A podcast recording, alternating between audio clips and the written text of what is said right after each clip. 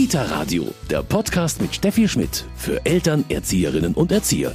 Eltern-Kind-Bindung und die daraus resultierende Eltern-Kind-Beziehung, das ist ein ganz wichtiges Thema und das ist heute unser Thema im Kita-Radio. Ja, und diese Bindung, die kann ganz unterschiedlich sein. Maria ist zweifache Mama und sich dessen bewusst. Also ich finde, dass es bei den eigenen Kindern auch krasse Unterschiede gibt, was die Eltern-Kind-Bindung angeht. Bei meiner großen Tochter lief alles nach Plan, Schwangerschaft, Geburt, ja und auch das Aufwachsen. Und bei der Kleinen wurde ein Herzfehler diagnostiziert, schon in der Schwangerschaft. Und ab da hat sich eigentlich schon dieses Verhältnis auch schon zum ungeborenen Kind verändert und ist viel enger geworden und dann natürlich über die Zeit der Geburt, die Zeit der OP in den Krankenhäusern. Das war was, das hat uns so verbunden und wird uns auch wahrscheinlich für den Rest unseres Lebens verbinden auf ganz andere Art und Weise, als ich meiner großen Tochter verbunden bin. Und es tut mir manchmal leid, wenn ich das sehe, aber ich kann es auch nicht ändern, dass es so ist. Die Eltern-Kind-Beziehung, die ist heute unser Thema im Kita-Radio. Wir sprechen darüber, wie sie sich entwickelt und wie sie sich vielleicht auch verändert, wie sie Höhen und Tiefen hat. Mein Name ist Steffi Schmidt. Ich freue mich, dass Sie dabei sind. Die Eltern-Kind-Beziehung, das ist heute unser Thema im Kita-Radio. Bei mir ist Alexandra Schreiner-Hirsch. Sie ist pädagogische Leitung des Kinderschutzbundes Bayern. Grüß Sie. Hallo, grüß Gott. Die Eltern-Kind-Bindung, das ist ein sehr umfangreiches Thema und beginnt natürlich von Anfang an, schon vor der Geburt eigentlich sogar. Das stimmt, genau. Das A und O ist die sichere Bindung und äh, damit verbunden eben auch dieses äh, Gefühl, das ich diesem Kind entgegenbringe. Und deswegen haben Sie recht, schon vorgeburtlich zu sagen, äh, freue ich mich auf dieses Kind, ist schon was Entscheidendes in den neun Monaten. Und wie wird's willkommen geheißen? So mit diesem schön, dass du da bist, schön, dass es dich gibt und ist gut, dass du so bist, wie du bist. So ein entscheidender Faktor für die sichere Bindung, dass jedes Kind, oder das wünschen wir jedem Kind, das auf die Welt kommt, zu sagen, ich bin gewollt. Und es ist schön, dass ich da bin. Das ist so die Basis für alles, tatsächlich auch für den Rest unseres Lebens, weil die Bindungserfahrung, die wir in dem ersten Lebensjahr, vor allem in den ersten eineinhalb Lebensjahren machen, kann sich tatsächlich auf den Rest unseres Lebens auswirken. Es gibt sogar schon Studien dazu, wie sich die Bindungserfahrung auf Partnerschaft auswirkt und auf Verhalten in Paarbeziehungen. Paarbeziehungen. Ein Kind hat im Idealfall Mama und Papa oder zumindest zwei, die sich kümmern. Natürlich vielleicht noch Oma und Opa auch dann oder Tanten, je nachdem. Aber das kann ja auch eine ganz unterschiedliche Bindung sein. Das, beide Elternteile sind unterschiedlich und das ist aber auch gut so. Ja, genau. Auf jeden Fall ist, ist von Anfang an ja schon angelegt, dass es so die erste Bezugsperson, das sagt uns zumindest die Bindungsforschung, gibt. Das ist diejenige, die das Kind äh, neun Monate im Bauch trägt ja. oder, oder äh, gebiert. Zu sagen, die Bindung ist äh, kaum mit was anderem oder gar nicht äh, zu ersetzen. Und dann gibt es die weiteren Bezugspersonen, die natürlich genauso Beziehung und Bindungsperson sein können. Genauso wie das natürlich auch Großeltern oder überhaupt andere Erwachsene sein können, wenn Eltern aus irgendwelchen Gründen ausfallen. Die leiblichen Eltern können das natürlich auch andere Bezugspersonen sein, die dem Kind eine sichere Bindung und damit ein gutes Beziehungsverhalten mitgeben können. Jetzt sagen Sie schon, das erste Jahr, die ersten eineinhalb Jahre sind das Wichtigste. Das klingt jetzt allerdings auch nach einem ganz schönen Druck für Eltern, dass man da ja auch ganz schön viel falsch machen kann. Ja, das stimmt. Das ist tatsächlich was, wo ich sage, es kann so eine große Bürde sein für Eltern, sagen, ich muss jetzt alles richtig machen und perfekt machen, wo dann auch Druck und Stress entsteht. Und auf der anderen Seite zu sagen, oh ja, es wird schon irgendwie, Kinder sind schon immer groß geworden. Ich denke, das Optimale wäre so die goldene Mitte zu finden und zu sagen, Feinfühligkeit bedeutet aus der Sicht der Bindungsforschung, dass ich ähm, angemessen und prompt und richtig auf das reagiere, was das Kind gerade an Bedürfnissen hat. Dass ich eben, wenn es schreit, weit kommt. Das weiß man inzwischen aus der Bindungsforschung, dass es dieses ähm, Schreien stärkt die Lungen und ähm, ja. ein Kind muss schreien und man darf es nicht gleich verwöhnen, dass es das in diesem ersten Lebensjahr einfach nicht gibt, sondern dieses Ich bin da, wenn du mich brauchst, dass eben diese sichere Bindung entsteht. Das heißt, eine positive Bindungserfahrung macht das Kind. Das bedeutet, wenn ich jemanden brauche, dann kommt auch wirklich jemand und da kann ich mich zu 100 Prozent darauf verlassen. Dann mache ich eine positive Bindungserfahrung und das heißt, für alle anderen Bezugspersonen, die mir dann im Leben begegnen, habe ich denen gegenüber eine positive Beziehungserwartung und damit ein positives Selbstgefühl. Also das ist ganz faszinierend, was dadurch entsteht, wenn ich eben diese Erfahrung mache. Es kommt jemand, wenn ich jemanden brauche in diesem ersten Lebensjahr. Und woran merkt man dann, dass diese Bindung entstanden ist, dass sie gut ist, wie Sie gerade gesagt haben? Ja, da sind wir dann eben beim Thema Eltern-Kind-Beziehung. Zu sagen, erlebe ich als Kind die Eltern als einen sicheren Hafen, als ähm, eine Station der Ermutigung, des mir Zutrauens, zu denen ich Vertrauen haben kann, die mich fördern, aber auch fordern, die mich begleiten und unterstützen, die mir aber auch Grenzen setzen und klar sagen, was vielleicht in meinem Alter für meinen Entwicklungsstand äh, noch nicht möglich ist, die sich mit mir auch auseinandersetzen, auch streiten und reiben. Das ist alles, was ich lernen muss im Leben, um dann eben zu einem selbstständigen, selbstbewussten, verantwortungsvollen Menschen zu werden. Und da gehören dann eben aber ganz viele Schritte dazu. Es endet dann natürlich nicht mit eins, eineinhalb.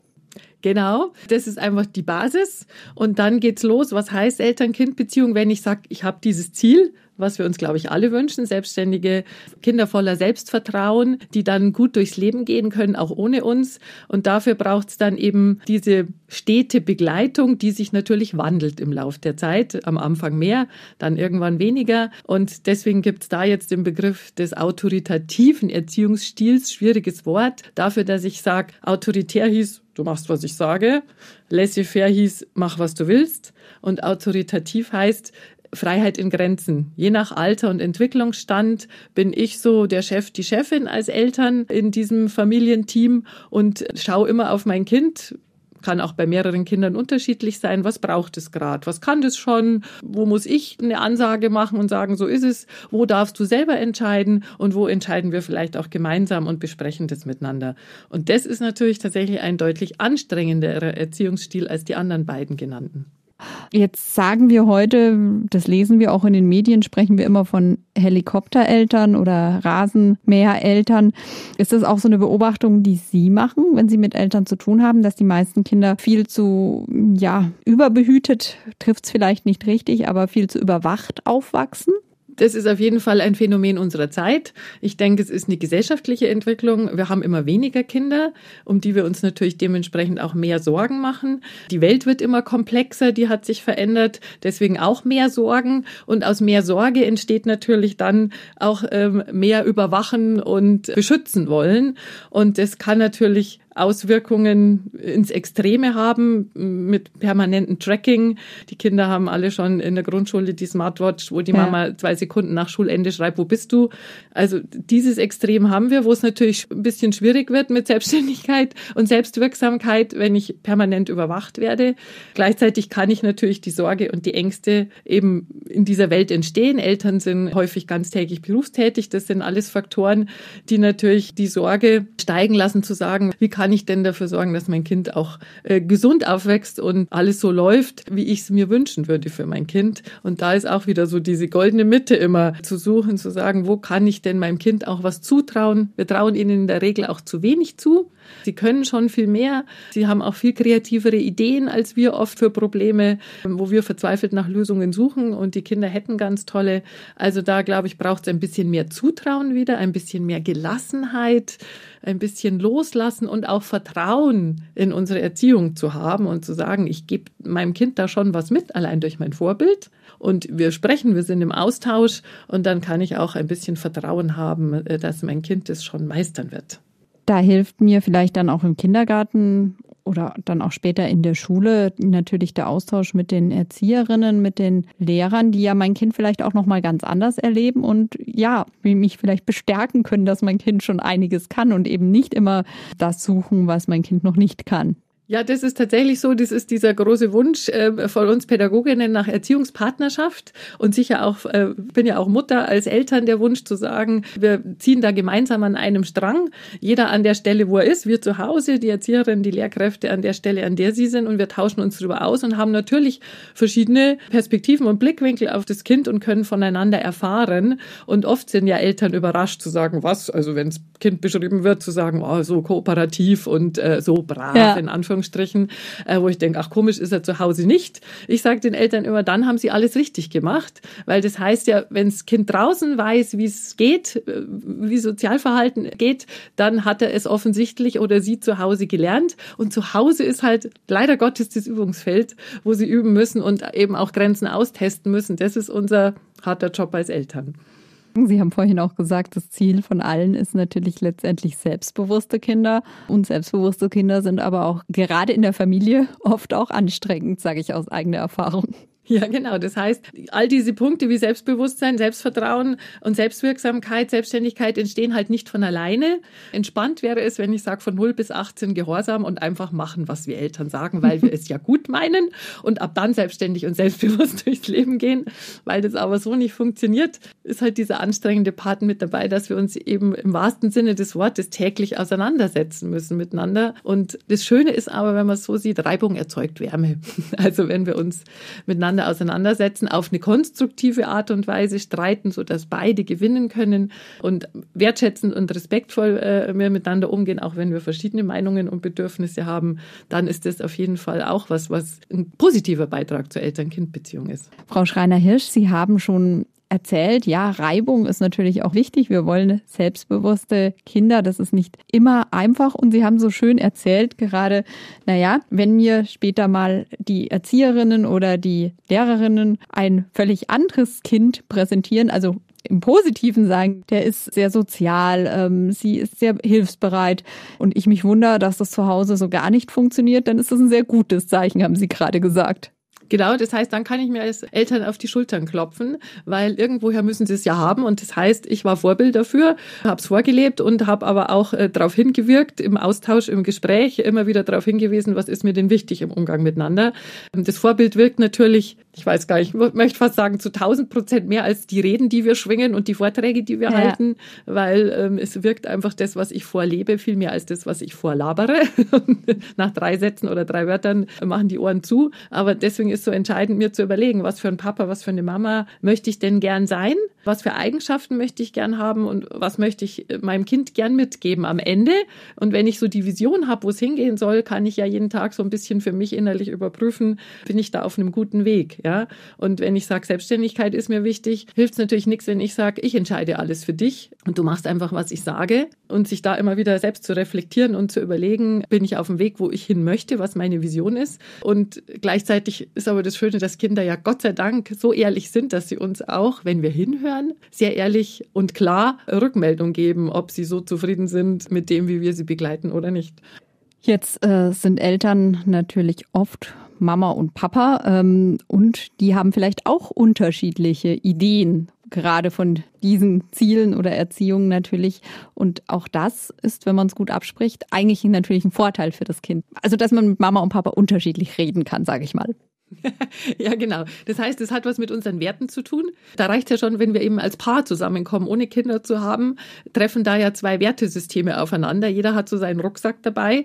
Wie bin ich erzogen worden? Was war meinen Eltern wichtig? Das trifft dann da schon aufeinander und führt ja durchaus schon auch zu Konflikten und Missverständnissen vielleicht und Gesprächsbedarf bei den Paaren. Jetzt kommen die Kinder dazu, da wird es dann nochmal spannend, ja, zu sagen, äh, wie wollen wir denn jetzt gemeinsam erziehen oder begleiten? Wo soll es denn hingehen? Es ist natürlich einfacher für alle Beteiligten, wenn ich sage, wir sprechen uns ab als Eltern und wir finden in möglichst vielen Themen Kompromisse ja. oder ja, tauschen uns über unsere Grenzen aus und finden gleiche Regeln. Nichtsdestotrotz ist es aber auch hilfreich für ein Kind zu lernen, dass auch Eltern nicht immer einer Meinung sind und dass bei einem vielleicht auch manchmal was anderes gilt als beim anderen.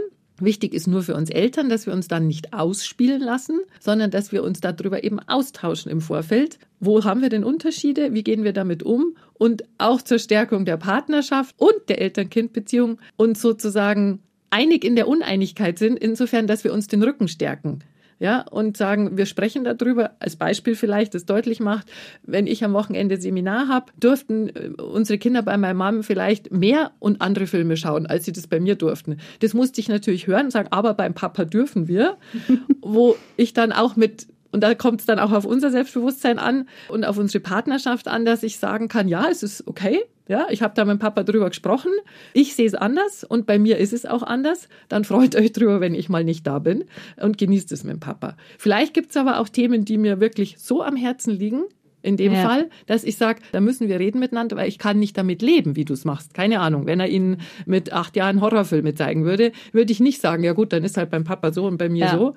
Ja, also da gibt es natürlich auch Grenzen, wo wir sagen können, damit kann ich leben. Aber ich glaube, es gibt diese ganze Bandbreite, Dinge, wo wir uns darauf einigen können und Dinge, wo es jeder auch anders machen kann, weil das werden Sie ja dann im Kindergarten und in der Schule auch erleben, dass Erzieherinnen und Lehrkräfte auch nicht die gleichen Werte haben und die gleichen Regeln haben wie Eltern zu Hause.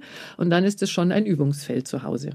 Dann haben Sie ja auch gesagt, also ähm, die Eltern-Kind-Beziehung, da ist ganz wichtig diese Bindung in den ersten eineinhalb Jahren.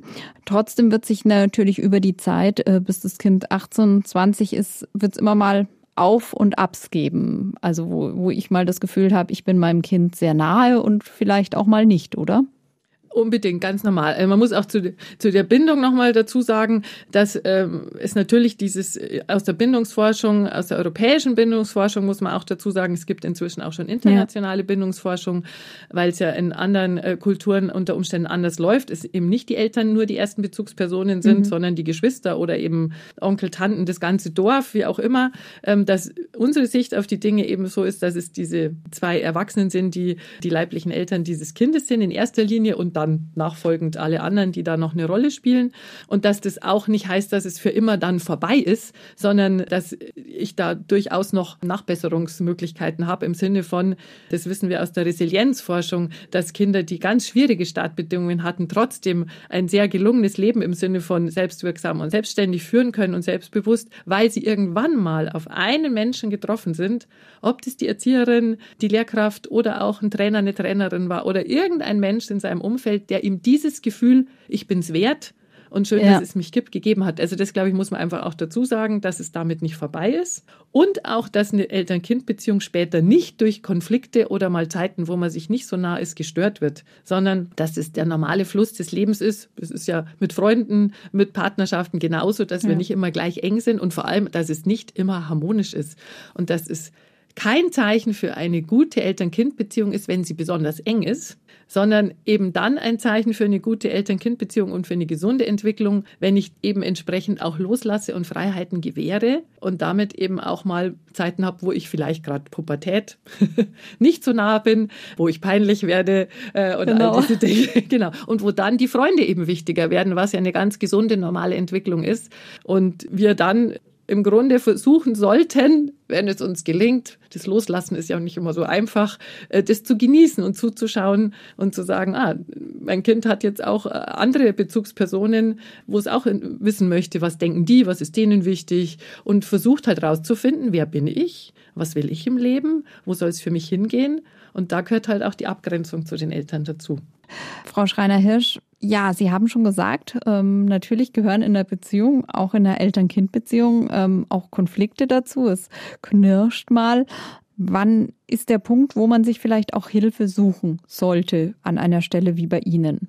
Ja, das ist natürlich am Ende immer die Entscheidung von jedem selber, wann ich das Gefühl habe, wir schaffen das noch alleine, wir schaffen es als Familie, wir schaffen es vielleicht auch mit der Unterstützung von Freunden oder wo habe ich den Eindruck, jetzt holen wir uns mal Hilfe von außen, was natürlich immer nochmal eine neue Perspektive ist ja. und für alle Beteiligten so eine Moderation allein auch schon bei einem Familiengespräch ja schon hilfreich sein kann, weil da jemand neutral und sachlich auf alle Beteiligten schaut, eben nicht Partei ergreift, sondern allparteilich ist. Das allein kann schon helfen. Und ich denke, wichtig ist für uns als Eltern, dass wir es als Stärke sehen, wenn wir uns Hilfe holen, sobald wir subjektiv das Gefühl haben, oh, da weiß ich jetzt nicht weiter oder da hätte ich gern einen Rat. Und dass ich es als Stärke und nicht als Schwäche sehe, wenn ich Unterstützung mir hole. Dass das meine Sicht auf die Begleitung von Kindern und des Elternsein ist. Zu sagen, das sehe ich als Chance, dass es da andere gibt. Das heißt nicht, dass die immer recht haben und dass die alles wissen, aber dass ich mir die Info hole. Ich bedanke mich ganz herzlich bei Alexandra Schreiner-Hirsch und hier bekommen Sie noch den Medientipp. Kita Radio, Medientipp.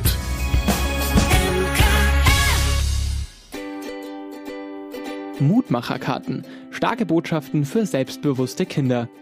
Nichts stärkt Kinder mehr als das Wissen. So wie ich bin, bin ich richtig. Dieses Selbstbewusstsein und positive Denken können sie spielerisch trainieren.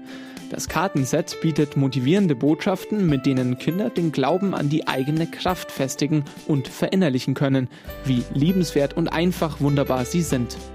Ob zwischendurch, um auf gute Gedanken zu kommen oder als Motivationsbooster in der Schule. Für jede Gelegenheit gibt es die passende Karte. Mutmacherkarten, starke Botschaften für selbstbewusste Kinder, ist bei Schirner erschienen und kostet 21,95 Euro. Das war's schon wieder mit dem Kita-Radio für heute. Mein Name ist Steffi Schmidt. Ich wünsche Ihnen eine wunderbare Woche. Kita Radio, ein Podcast vom katholischen Medienhaus St. Michaelsbund, produziert vom Münchner Kirchenradio.